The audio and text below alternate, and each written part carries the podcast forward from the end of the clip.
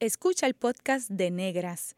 Este programa se emite los viernes a las 3 de la tarde por Radio Universidad de Puerto Rico en el 89.7 FM San Juan y el 88.3 FM Mayagüez. Todo un mundo de música e información. Cadena Radio Universidad de Puerto Rico presenta Negras, producido por Colectivo ILE, un espacio para visibilizar proyectos antirracistas y educar de forma crítica e informada sobre la negritud y la racialización.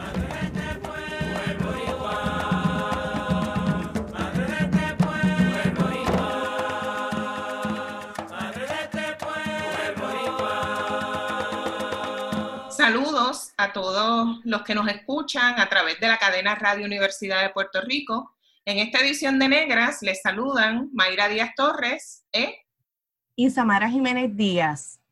Hoy tenemos un programa bien especial. Eh, dialogaremos con varias niñas eh, y jóvenes sobre cómo han sentido el impacto de la pandemia del COVID-19, específicamente por el cambio en modalidad de aprendizaje, eh, que sabemos que, que, cambió de presencial a virtual.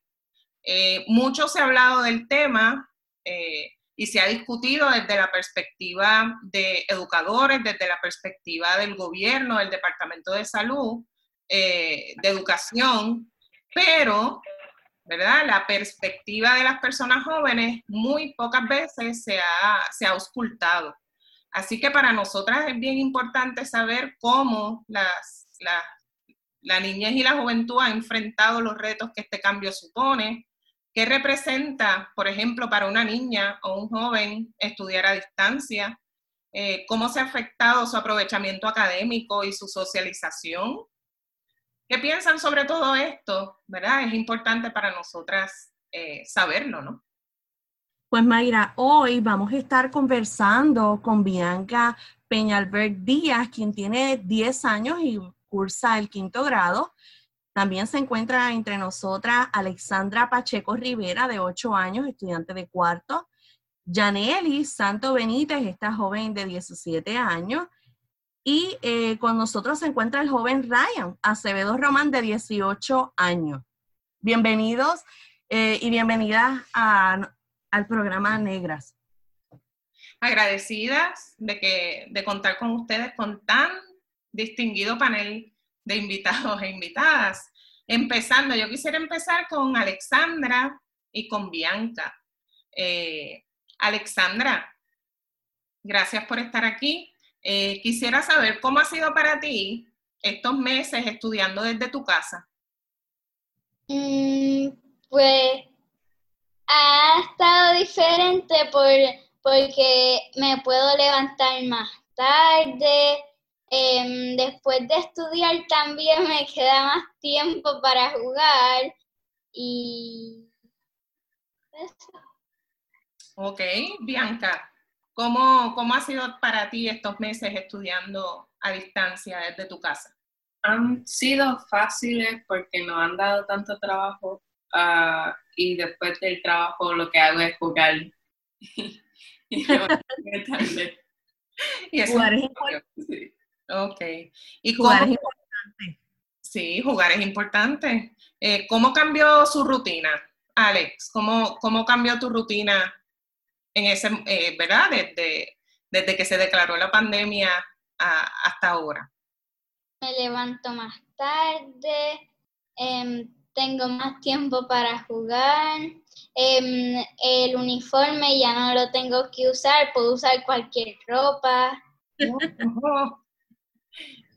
Y Bianca, ¿qué, ¿qué, es lo más que extrañas hacer? Yo sé que ya compartes la opinión de, de Alex, de que también te levantas más tarde, pero ¿cuál ha sido, eh, qué cosas son las que más extrañas? Ir al mall. ¿Y qué más? Eh, ir al parque. Ok. ¿Y, ¿Y cómo te mantienes entretenida entonces? Jugar juegos en la computadora y dibujar, leer y ver Ok. Eso también es parte importante, ¿verdad, Samara?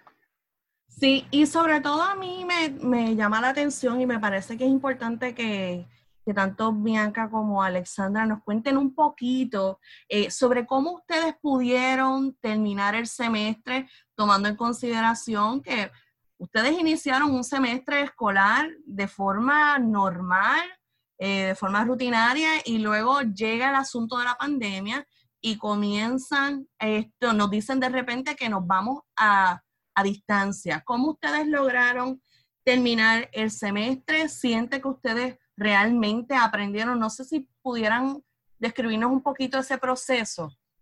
Eh, Alexandra, por ejemplo, ¿qué, qué podrías decirnos? Em, lo terminé estudiando online y, y con una clase de Zoom. La última clase fue una clase de Zoom. Y esa, y realmente, tomando en cuenta que fue educación a distancia, ese, ¿verdad? prácticamente desde marzo hasta la primera semana de junio, eh, por así decirlo, ¿tú sientes que realmente aprendiste cómo tú ves la diferencia entre, bueno, primero presencial, ahora a distancia? ¿Cuáles fueron las, cuál es la diferencia? Mm, puedo, puedo sentarme en cualquier lugar de la casa. Em, puedo, puedo si no, si si quiero, puedo pues em, tener algo, algún juguete, no sé. En la escuela no. Em, ¿Y tú sientes, tú sientes que realmente aprendiste sí. con esta modalidad? ¿Por qué tú sabes que aprendiste? ¿Cómo tú lo sabes? Porque la división, la multiplicación, la suma y la resta ya la sabía pero en la multiplicación de la multiplicación larga. Oh, la multiplicación larga. Gracias. Y Bianca, en cuanto a ti, eh, ¿cómo tú describes ese momento de finalizar el semestre escolar? ¿Lograste aprender esto de la educación a distancia? ¿Cumplió con tus expectativas? ¿Cómo fue tu experiencia? Era bien, pero no sentí que aprendí tanto como sería así, persona a persona. Y pues yo creía que, en cuarto grado eh, podía aprender un poquito más cosas. Eh, ¿Por qué tú piensas que no necesariamente pudiste aprender todo eso que tú querías? ¿Fue el asunto de la educación a distancia realmente? Sí, eso fue. ok. ¿Cómo han manejado eh, tu familia ese cambio de, Ah. de educación virtual, ¿verdad? Y, y estar apoyándote en, en todo momento en ese proceso. ¿Cómo lo ha manejado tu familia? Mi mamá es la que me enseñaba y también a veces mi papá, pero entonces mi mamá, em, también mi papá, pues ellos tenían que trabajar al mismo tiempo que me enseñaban. Wow. Eso es un reto grande, eh, Mayra. Tenemos que reconocer eh, que muchas madres trabajadoras eh, que son jefas de familia han tenido que faltar a sus trabajos, tuvieron que faltar, otras tuvieron que identificar otros recursos que pudieran quedarse con los niños y las niñas en la casa para poder seguir manteniendo esa rutina de educación a distancia. Así que eh, Alexandra, ¿verdad? Contó con ese apoyo de papá y mamá, pero ha sido también un poco eh, de reto, ¿no? Para otros niños. Bi- Bianca, cuéntanos tu experiencia, cómo, esa, cómo cambió ese asunto en el hogar. Eh, cambió mucho. eh, mayormente estoy en casa de abuela después que llego al- a la escuela, cuando salí de la escuela, pero después cuando es online solamente me quedo en casa, eh, me siento en una silla y empiezo a trabajar. Después de un rato termino y ese era mi día de escuela. Así que Sí, la, la rutina sin duda ha cambiado y, y son nuevos procesos de adaptación en los que nos tenemos que sumergir para poder sobrevivir a nuestras tareas y en las cosas que tenemos que hacer. Ahora bien, ustedes saben que este año nuevo, es- este año nuevo escolar eh, comienza de forma a distancia. y eso representa probablemente nuevos retos para ustedes como estudiantes. Nosotras queremos saber eh, qué ustedes esperan de este nuevo semestre escolar, si ustedes realmente se sienten preparadas para comenzar nuevamente con el asunto de la educación a distancia. ¿Qué, cómo, ¿Qué expectativas ustedes tienen para este nuevo año escolar? ¿Qué ustedes creen que va a pasar? Creo que en este año van a mejorar em, las clases porque no es, ahora no es solamente una clase por día, eh, ahora va a ser todo el día eh, clase. Así que yo creo que, va a ir bien y que va a mejorar eh, la escuela. ¿Te sientes optimista? Y ustedes saben que ya, Alexandra, perdóname, ¿Tú cómo te sientes con esto del nuevo año escolar? Que vamos a comenzar a distancia. ¿Qué tú esperas de este semestre? Mm, espero que aprenda muchas cosas y que se me hagan fácil las tareas y que me divierta. Eso, eso es importante. Yo que soy maestra, puedo reconocer que la diversión es un elemento esencial durante el proceso de aprendizaje, no solamente para el estudiantado, sino también para nosotros los maestros en términos de enseñanza. Si usted no se está divirtiendo mientras da una clase, su estudiante probablemente tampoco se está divirtiendo. Tomando en cuenta eso de que eh, queremos divertirnos mientras aprendemos, eh, ¿hay alguna cosa, alguna situación que a ustedes les preocupa con esto del comienzo de clase de forma virtual y luego la transición que vamos a tener? ¿Les preocupa algo? Em, no me preocupa tantas cosas, pero tengo algunas cositas que cuando sea en septiembre que tengamos mascarilla y esto es más a, la, a, a los chiquitos, los de Kindle y pre-Kindle, eh, que se pueden cambiar la mascarilla y otro tiene síntomas y le pasa los síntomas al otro. ¿Te preocupa el asunto de las medidas de seguridad en términos cómo la niñez pueda manejar esto en la sala de clase cuando volvamos en septiembre? Eh, claro, es, es, preocupante. ¿Y tú, Alexandra, cuál es tu opinión sobre este asunto? lo que me preocupa, que no es tan importante, pero sí es importante, lo que me preocupa es que no voy a ver a mis amigos personalmente. Ok, claro, porque de, inicio en agosto ahora vamos a estar, eh, ¿verdad?, de forma virtual. Pero ahora, y ¿verdad? Tomando en consideración lo que nos comparte Bianca, que es una preocupación no solamente tuya, Bianca, quiero que sepas que no, muchos maestros estamos también preocupados por el manejo de las medidas de seguridad salubristas que tan importantes son para combatir la pandemia. Ahora bien, eh, tomando en cuenta, ¿verdad? Lo que dice Bianca, Alexandra, ¿tú crees eh, que los niños van a poder mantener el distanciamiento? ¿Creen que la, niñez está preparada para mantenerse, mira, seis horas, eh, ¿verdad? Porque nosotros estamos de ocho a tres por lo general en la escuela.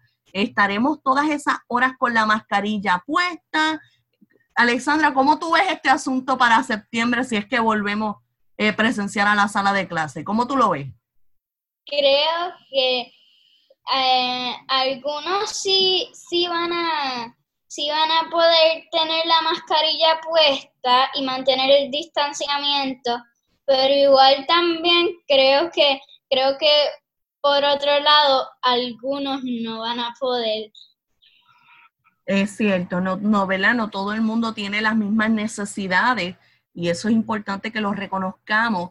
Eh, Bianca, ya tú nos comentaste que a ti como que eso te preocupa. ¿Quieres añadir algo más sobre ese asunto?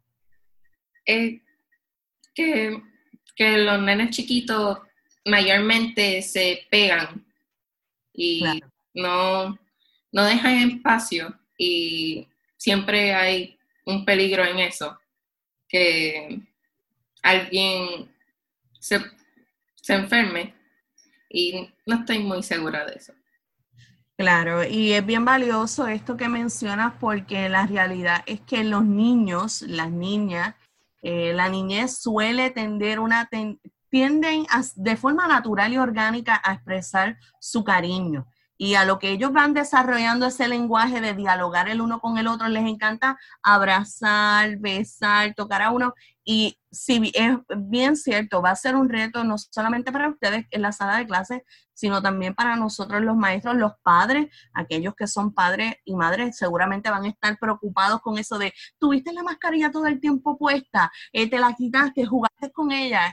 Son aseveraciones bien importantes para nosotros y qué bueno que la estamos discutiendo con ustedes que eh, son la, la niñez que están ahí diariamente trabajando en la sala de clase con nosotros los maestros. Mayra, esto, no sé si querías comentar o preguntar algo.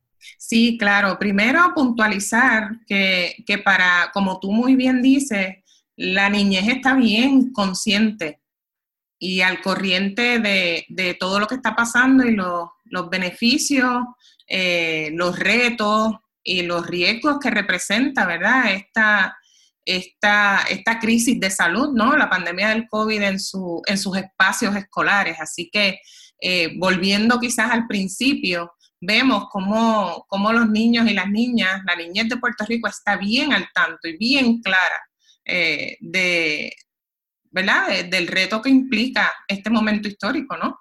Eh, pero volvamos un poquito atrás porque me quedé con curiosidad. ¿Ustedes dos tienen computadora e internet en su casa? Bianca, ¿tienes computadora en tu casa? Sí, tengo varias computadoras. Ok, Alex, ¿cuentas con, los dispositivos y con internet, con las facilidades que necesitas? Sí, em, tengo, eh, hay dos computadoras o tres, dos computadoras y también em, hay dos teléfonos y mamá me va a comprar una tablet porque la que tenía antes se, dañó. ¿Y qué pensarían ustedes de, los niños y las niñas que no tienen eso, eso ¿verdad? Esa, esa facilidad que quizás ustedes tengan, ¿verdad? Y son privilegiadas por ello. Eh, ¿qué, piensan o, ¿verdad? ¿Cómo, ¿Cómo piensan que pueden manejar ese regreso a clase niños y niñas como ustedes que quizás no cuenten con estos dispositivos o con un internet? Bianca. Pues claro que va a ser muy difícil, pero siempre hay algo bueno de, lo que viene. Eh, así que puede ser que ahorren dinero y después que pueden comprar una computadora o, o compren algo que tenga internet o computadora y el, que sea un electrónico. Ok.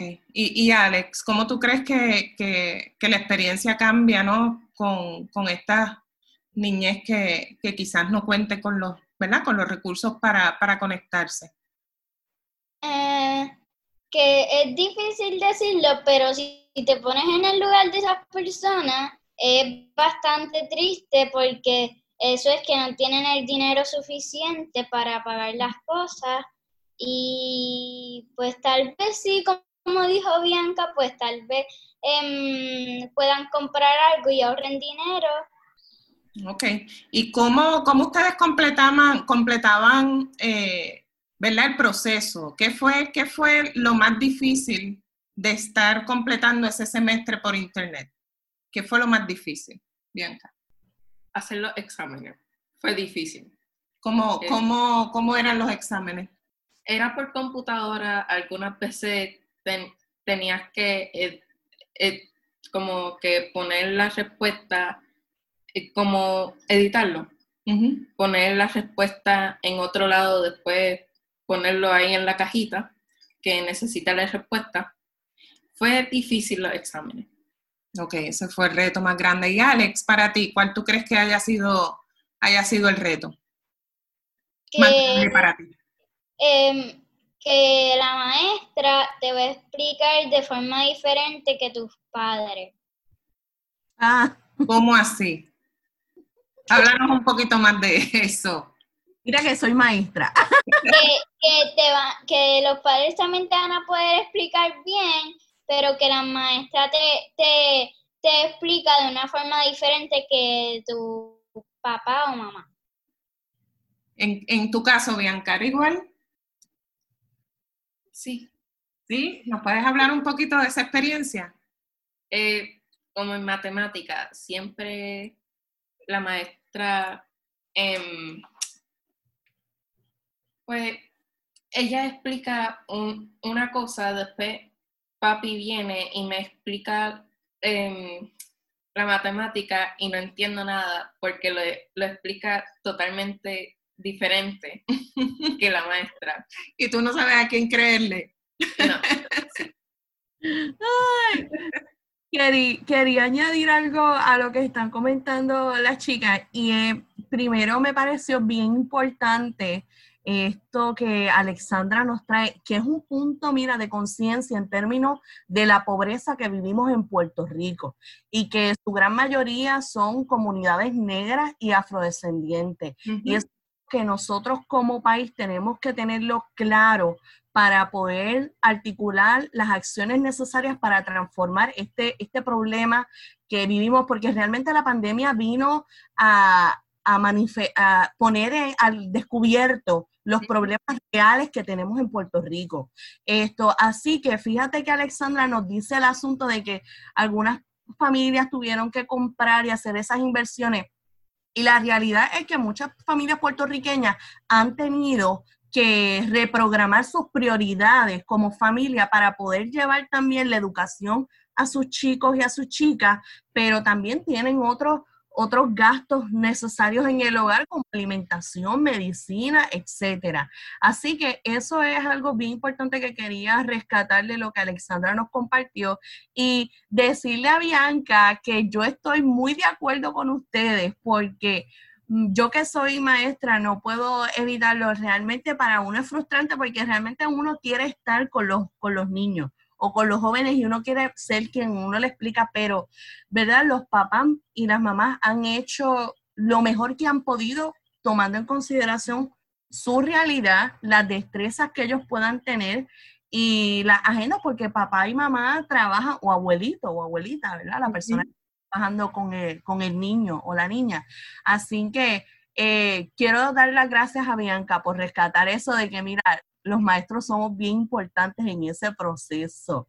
Sí, y quizás entonces para ir ya cerrando el primer segmento, me gustaría que Alexandra y Bianca, eh, hablando de nuevo que esto ha sido un cambio significativo para todos, eh, los aquí envueltos, que la crisis, como muy bien tú dices, Ixamara, no afecta a todo el mundo de la misma manera.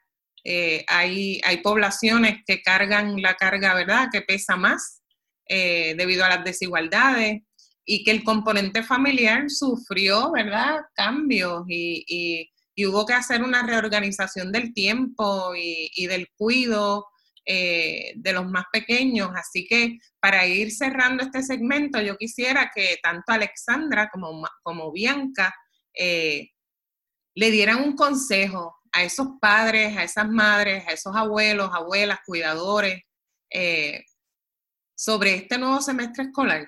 Bianca, ¿qué tú le, qué tú le, qué consejo tú le darías a las familias de, de ustedes? Que estén tranquilos, que no se estresen tanto. Eh, claro que, que va a molestar un poquito, es muy diferente. Eh, no se estresen, que se queden tranquilos y que esto va a pasar. Sí.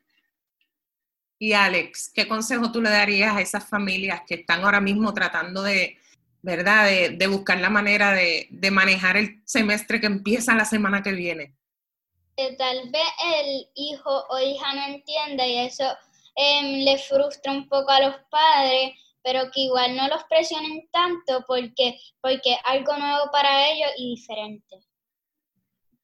Exacto. Muchas, muchas gracias. Eh, Ixamara, quisiera que habláramos quizás un poco más sobre eh, las expectativas que, se tienen, ¿verdad?, del, del año escolar eh, pues, pues Mayra, yo quería esto, no sé, no sé si a ti te causa curiosidad, pero brevemente, en gustaría que Bianca y Alessandra, ya que estamos aconsejando a la familia, si ustedes fueran, eh, ¿verdad?, las personas que estuvieran liderando este asunto de la educación a distancia, algún consejo para no solamente, ¿verdad?, para la entidad que dirige los aspectos eh, educativos de este país, sino también a los colegios privados. ¿Algún consejo que les quieran dar, inclusive a nosotros los maestros, los directores escolares, eh, no sé, el secretario? ¿Qué consejo nos pueden dar manejar este asunto de, la educación a distancia? Ustedes que van a estar allá desde la computadora, nosotros acá dando las clases. es una pregunta difícil. Sí, veo que hay mucho suspiro y pensamiento y reflexión antes de dar la respuesta. Se la están pensando. A lo que ellas se lo piensan, eh, Mayra, quería compartir eh, mi experiencia como maestra y es que nosotros los maestros y las maestras hemos enfrentado grandes estragos. Eh, conozco de compañeros y compañeras que no tenían internet en su, en su residencia que solamente, ¿verdad? Lo tenían en el celular eh, y tuvieron que hacer, como digo yo, que soy de campo de tripas corazones, para poder allegarse a su estudiantado. Así que yo creo que al sistema educativo del país, específicamente el público, le corresponde hacer una consulta y hacer una consulta a los que son protagonistas de la educación, en este caso la niñez y la juventud, que se les pregunte y se les consulte cómo manejar este asunto del proceso de aprendizaje. Y a nosotros los maestros y las maestras también queremos que se nos pregunte cómo nosotros se nos hace más fácil hacer el trabajo, porque recordemos que nosotros quienes estamos en la sala de clase, eh, conocemos la, necesidad inmediata de nuestro estudiantado y de su familia. Así que, Mayra, no sé si antes de irnos a la pausa quieres compartir rápido esta experiencia tuya eh, dando las clases a distancia, pero también, ¿verdad? eres madre trabajadora, Mayra. Pues mira, esto es este año 2020, cuando uno piensa que está complicado, nos sorprende. Este, y, es bien importante señalar que hay familias, ¿verdad?, que están eh, todavía llevando el peso del inicio del año con los terremotos, con eh, la pandemia, con tan reciente como la semana pasada el, eh, evento atmosférico de la tormenta Isaías. Y esos son golpes fuertes a, a, la estructura familiar, ¿verdad? Y a la estructura de cuidado de los niños y de las niñas, de la niñez. Eh, y la realidad es que ese cuidado cae sobre los hombros de las, de las mujeres, ¿verdad? O las personas que se identifican como mujeres, que son las, las cuidadoras primarias. Eh, yo como madre tengo, ¿verdad?, el, el, privilegio de contar con un compañero eh, que, que, me apoya, ¿no? Pero para mí como madre trabajadora, igual activista, que cuando, ¿verdad?, se hace trabajo eh, remunerado, pero también se hace muchísimo trabajo no remunerado, ¿verdad? Dentro del activismo. Eh, esto representa eh, mucha, mucho reto, representa mucha ambigüedad, representa mucha planificación, mucha ansiedad, como decía Bianca, ¿verdad? Muchos estresores. Y los padres y las madres, específicamente las madres, estamos cargando un estrés significativo hace tiempo, ¿verdad? Eh, lo importante es, reconocerlo y tratar, ¿verdad?, de hacer lo que, lo que tengamos que hacer para que este año sea, sea bonito, como todos los años deben ser, ¿verdad? Así que pausamos un momentito, eh, pero en breve regresaremos eh, con Negras y continuaremos dialogando con este extraordinario grupo de niñas y personas jóvenes. sigue en sintonía con Radio Universidad de Puerto Rico.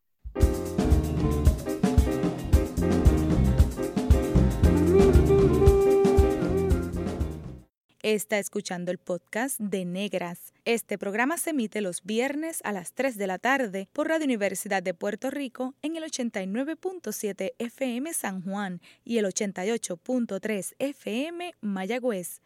Todo mundo de música e información.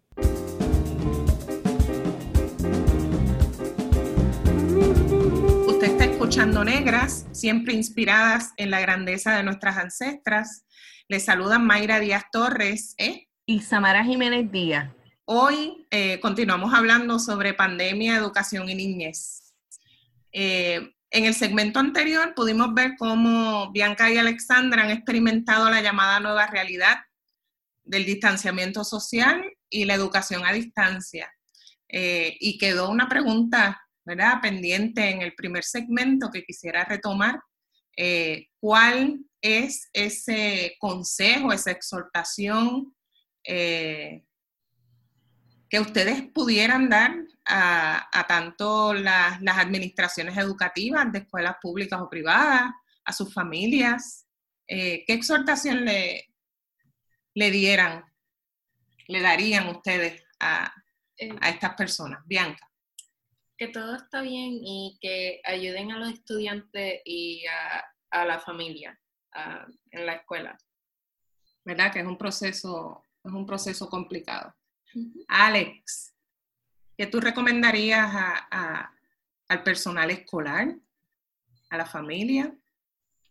que tal vez sea difícil, pero que, que, que intentemos hacer como si fueran las clases presenciales, así normal, para que así no estemos estresados y no sabiendo qué hacer, y que si tenemos exámenes no estemos pensando en que no estamos en la escuela, que intentemos hacer que, que todo sea como si estuviéramos en la escuela.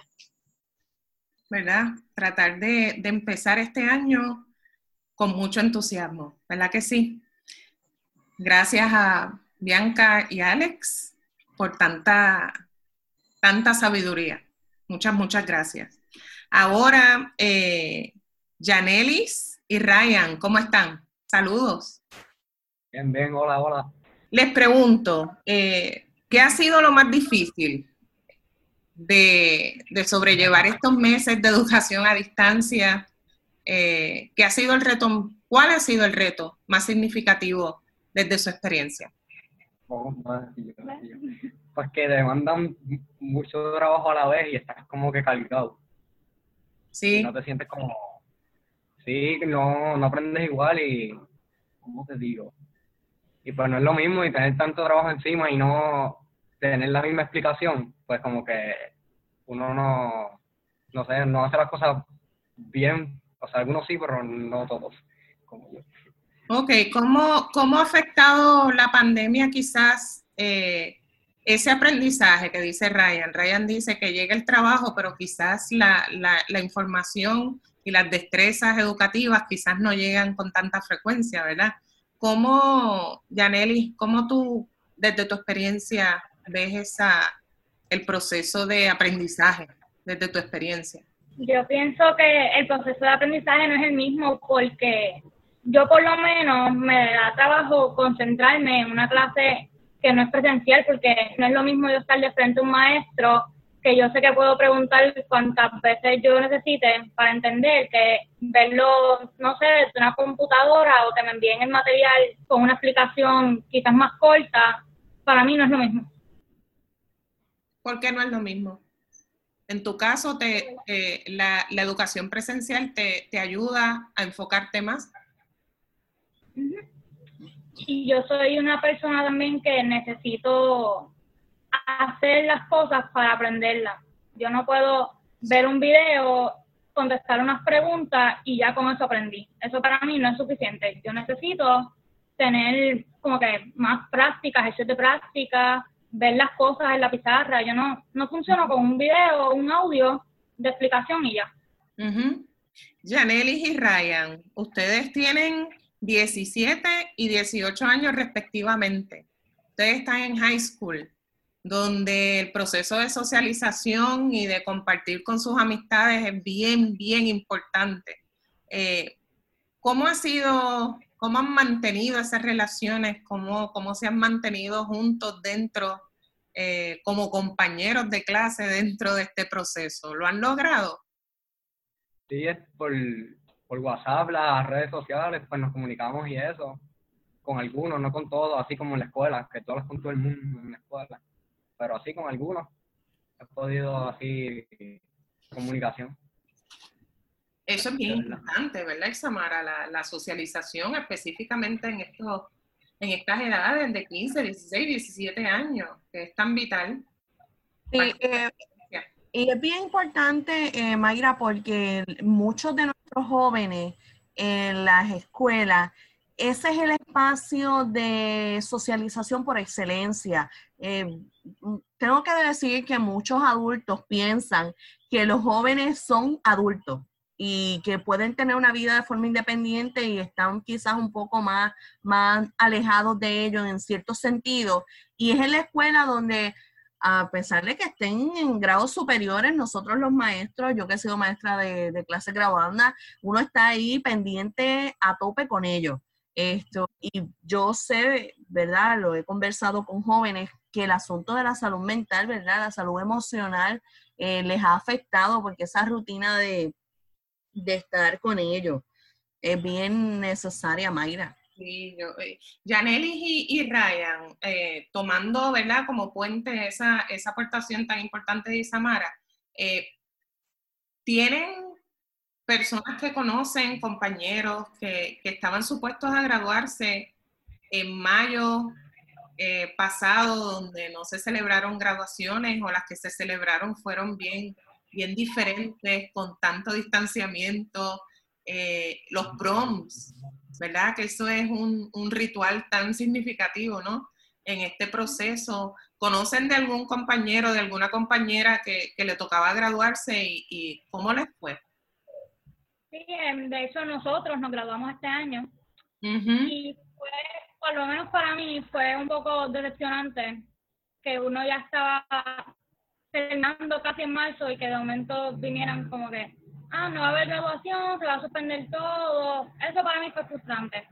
Pero después hicieron los actos de graduación y aunque hubo distanciamiento y todo el mundo con mascarilla, pues, pues no, que era lo que yo quería. Lo que quería. pudiste de alguna manera, ¿verdad? Eh, felicidades, primero que nada, ¿verdad? Este, de alguna manera, aunque no tradicional, pudiste celebrar ese, ese logro tan significativo. Y Ryan, tu experiencia. Pues fue bueno, aunque no hubo tanto distanciamiento como se supone que hubiese en la grabación. Había como que cuando te encontrabas con un amigo que no veías desde, desde febrero por ahí, marzo por ahí, pues era como que lo veías y querías como que abrazarlo, que y pues uno no podía aguantar y pues lo hacía. Y nada. Claro, es que nosotros los puertorriqueños y las puertorriqueñas no estamos acostumbrados a esa cultura de no saludarnos, de no abrazar.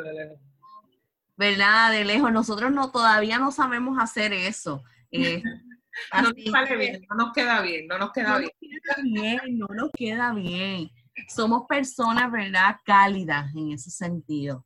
Así que, sin duda, ¿verdad? la experiencia eh, que nos ha retado, no solamente en términos económicos, emocionales, saludistas, sino también, ¿verdad?, académicos, de, diferentes formas. Y yo creo, y no sé, ustedes me van a, a, decir si sí o si no, ya algunos de ustedes, ¿verdad? No sé si ya comenzaron a tomar los cursos universitarios, este proceso de transición. No sé si les gustaría compartir con nosotras eh, cómo ha sido ese inicio de la vida universitaria. Eh, si, ¿verdad? No, no sé qué nos quieren decir de, esa nueva experiencia. Bueno, pues yo empecé la semana pasada, martes, y no, no fue tan difícil como yo esperaba, porque yo pensé que sería así en videollamadas y eso, pero por cosas de la universidad lo están haciendo de forma sincrónica, que yo encuentro que es mucho más fácil. ¿Qué significa eso? Eso significa que no, uno no se va a ver en videollamada, el maestro pone el material, pone un video explicativo y uno hace las tareas, las asignaciones, los exámenes sin vernos. Que claro, nada de eso reemplaza eh, la experiencia de estar en la sala de clase, ¿verdad? Esos primeros cursos universitarios que uno está con la fiebre de ir a la universidad. Eh, así que, ajá, sigue, sigue contándome, ajá. Pues se me ha hecho fácil porque ya después del segundo día, pues yo me levantaba a las 10 de la mañana como siempre, podía hacer los trabajos a la hora que yo quisiera y enviarlos el día límite, que por otra parte se me ha hecho fácil. Pero también son temas nuevos, maestros nuevos, tú no, no tienes la confianza con los compañeros para tú preguntar si tienes alguna duda. Esa parte no, no ha sido tan buena, pero por lo demás ha sido bastante bien.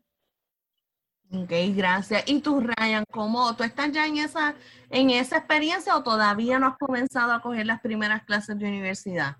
No, yo comienzo el 24, el 24 de, ajá, de ahora de agosto. Espero coger la presencial. Habían dicho que podíamos empezar la presencial con las debidas precauciones y eso. Y pues espero coger la presencial, aunque es más riesgoso, pero prefiero cogerlo así.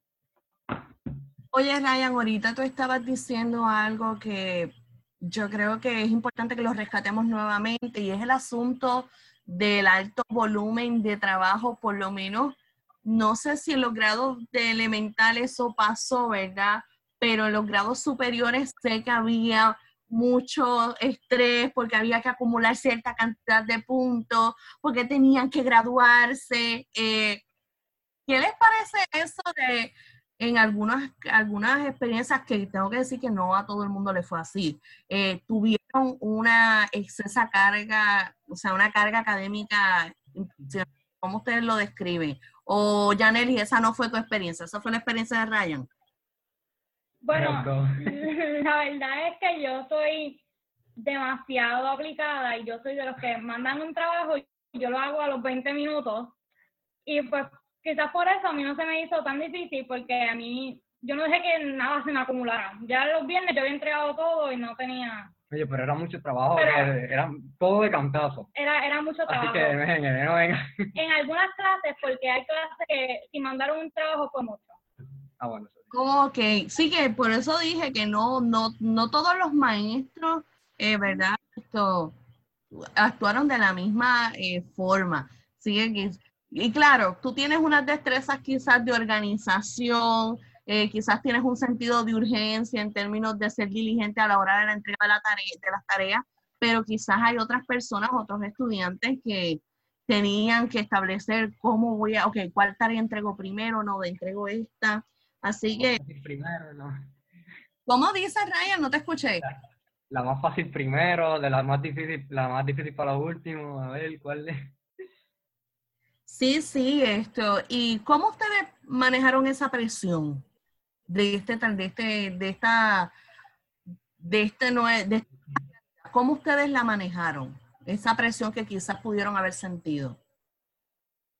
Yo tenía un calendario, todos los días marcaba lo que tenía que hacer. Me levantaba temprano y yo cogía, hacía los trabajos por horario de clase si me mandaban un trabajo de historia, pues yo lo hacía a las 8 de la mañana, que era la hora de la clase, y ya a las 3 o 4 no tenía ningún trabajo. Así yo trataba de hacerlo para organizarme más fácil y no tener tanta presión. Y una pregunta, Ryan, bueno, también para Yaneli, ¿no? Eh, ¿Creen ustedes que este sistema de evaluación fue justo en este proceso de educación a distancia? ¿Fue o no fue justo? ¿Qué les pareció? No, para mí no. Por, Ryan, ¿por qué, no, ¿por qué no fue un proceso justo para ti? No lo sé, fue como, como yo al principio de la cuarentena y todo, estuve sin, sin teléfono ni nada, que no tenía forma de recibir los trabajos, pues era demasiado de cantazo. Estabas en desventaja. Sí, estuve un mes atrasado de tanto trabajo, de tanto trabajo, un mes. Y pues se me hizo bien difícil cuando yo vi todo de cantar así, adiante, ¿cómo hago ahora que tengo poco tiempo para, entregarlo todo? Y pues es como, yo trato de explicarse a los, profesores y eso, pero no es, asunto de ellos, eh, no es asunto de ellos. Wow, porque ahí tú, ahí tú ves que quizás en, este caso, ¿verdad? La disposición de hacer el trabajo estaba. Exacto. La, o sea, las destrezas de, de ser un buen estudiante estaban, pero había la herramienta vital para tú poder eh, ¿verdad? Tener un desempeño académico, ¿verdad? Un ritmo saludable, un aprendizaje, eh, unas herramientas, pues caramba, no lo tenía. Entonces estabas, tuviste, lo cogiste con un mes de atraso. Así, todo de cantazo, y pues los maestros escribiendo, le escribían a Yaneli, este, mira, y Ryan, ¿no? este, que no me ha contestado en los trabajos, no me ha entregado casi ninguno. Una preocupación también por parte de y, y tengo una casualidad, tengo una, no una casualidad, una curiosidad. cuando, cuando, Ryan, cuando tú le conversabas y le planteabas al profesor que pues tenías un, un, un problema en términos de recursos y herramientas, ¿cómo los, los profesores estaban abiertos a discutir otras estrategias o era entrégame el trabajo y, y ya?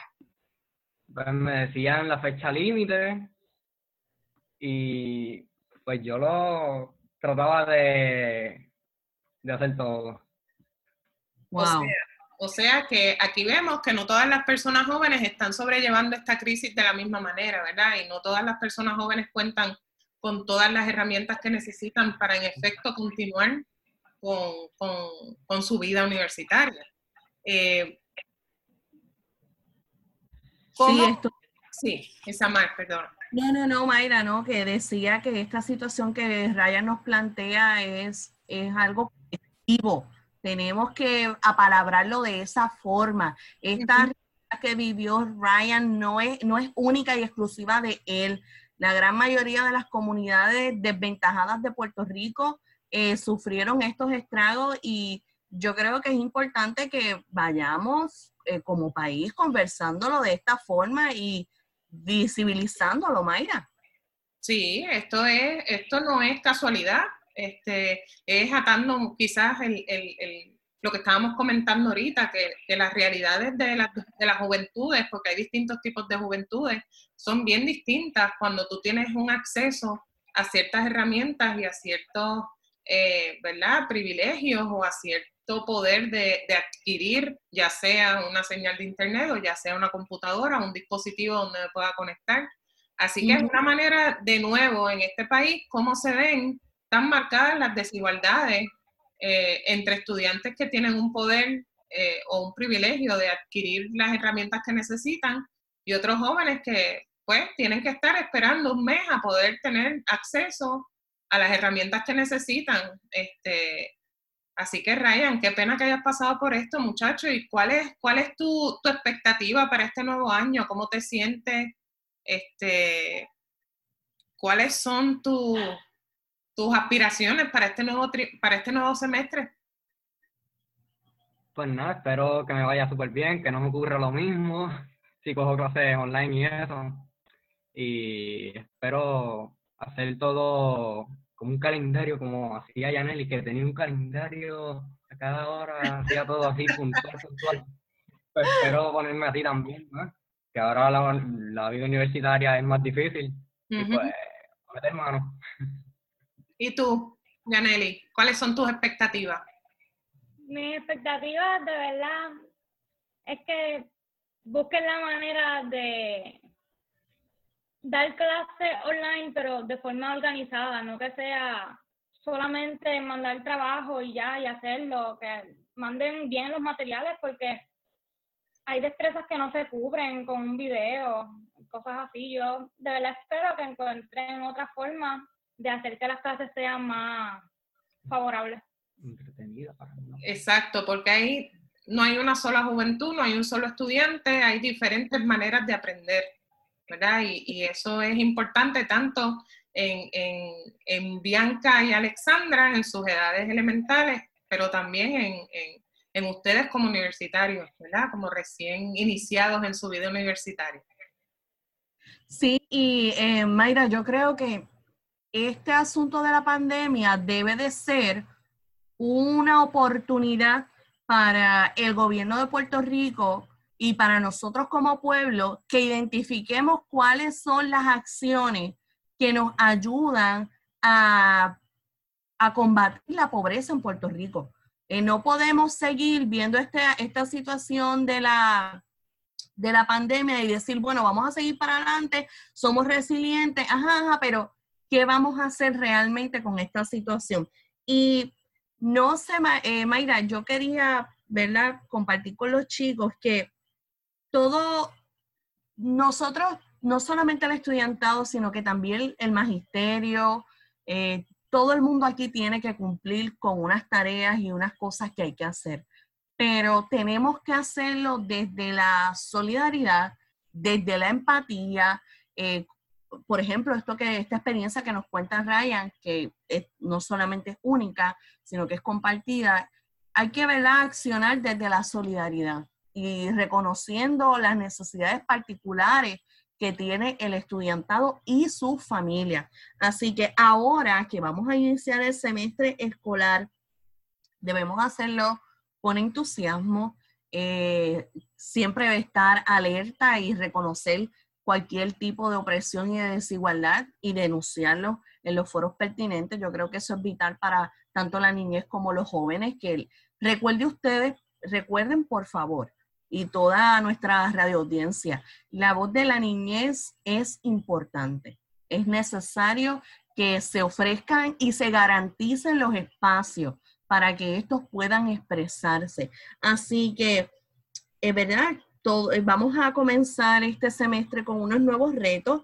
y no solamente en términos académicos, sino económicos, de destreza, y quisiéramos, ¿verdad? Si si ustedes están de acuerdo, que cada uno nos ofrezca cuál es su afirmación, ese deseo para este nuevo semestre escolar. Eh, si, no hay ningún problema, yo pues voy a, dar el ejemplo, voy a, dar el ejemplo. Eh, yo y Samara Jiménez como maestra deseo que este semestre nos vaya muy bien y siempre voy a confiar en la niñez y en la juventud para salir hacia adelante. Esa es mi afirmación. Eh, no sé si Bianca, Bianca, Alexandra, ¿quién tiene la afirmación ya pensada? Está lista, lista, lista. Alex.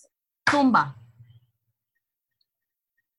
Que este, este semestre va, va a ser más distinto por la educación a distancia, pero voy a hacer mi mejor esfuerzo.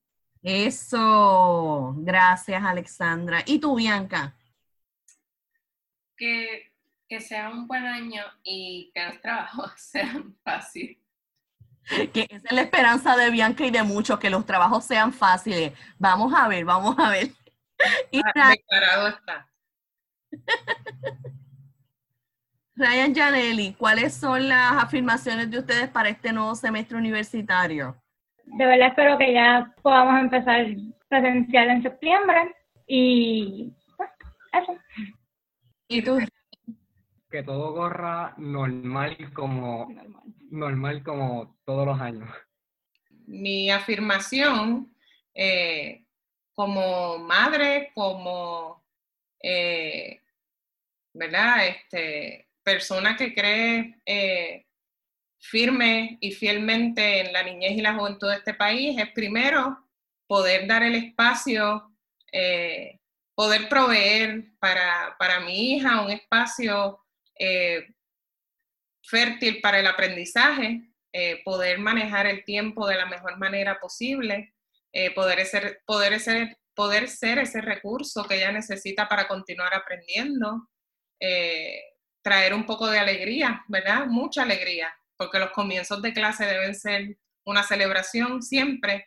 Eh, y, y como fiel creyente del poder que tiene la niñez y la juventud, que comencemos este, este año reconociendo que es importante eh, estar pendiente de no dejar a nadie atrás, que ningún niño, ningún, ninguna niña, ningún joven se quede atrás, se quede rezagado eh, teniendo el interés, ¿verdad?, de aprender, de educarse, de echar para adelante, eh, pero quizás no contar al momento con las herramientas que necesita para, para este, ¿verdad?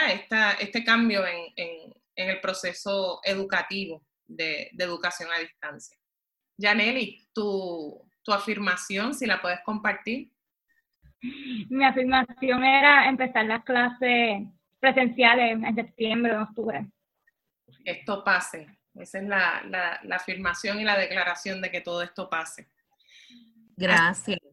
Sí, eh, ya nos quedamos sin tiempo, lamentablemente. Eh, quisiéramos seguir horas y horas escuchándolos y escuchándolas, eh, pero queremos agradecer a Bianca, a Alexandra, a Ryan, a Yanelis por su tiempo, por su disponibilidad, por su candidez, por su honestidad y por enseñarnos tanto en este, ¿verdad, Ixamara? Que mucho aprendimos en esta hora.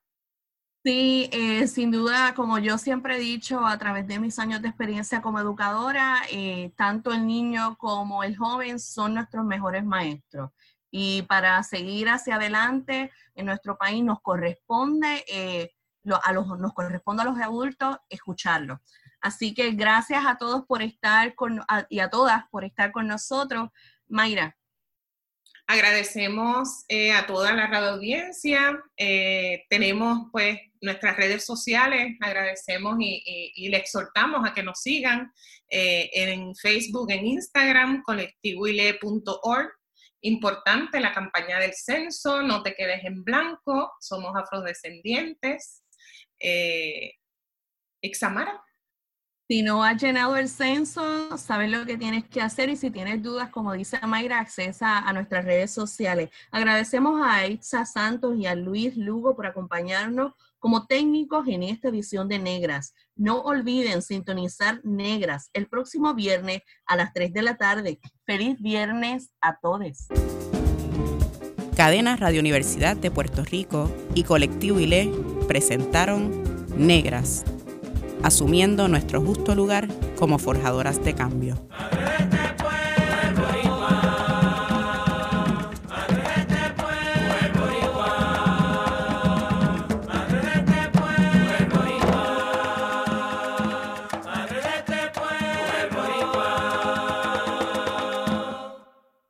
Acaba de escuchar el podcast de Negras le invitamos a que nos sintonice los viernes a las 3 de la tarde por Radio Universidad de Puerto Rico en el 89.7 FM San Juan y el 88.3 FM Mayagüez. Todo un mundo de música e información.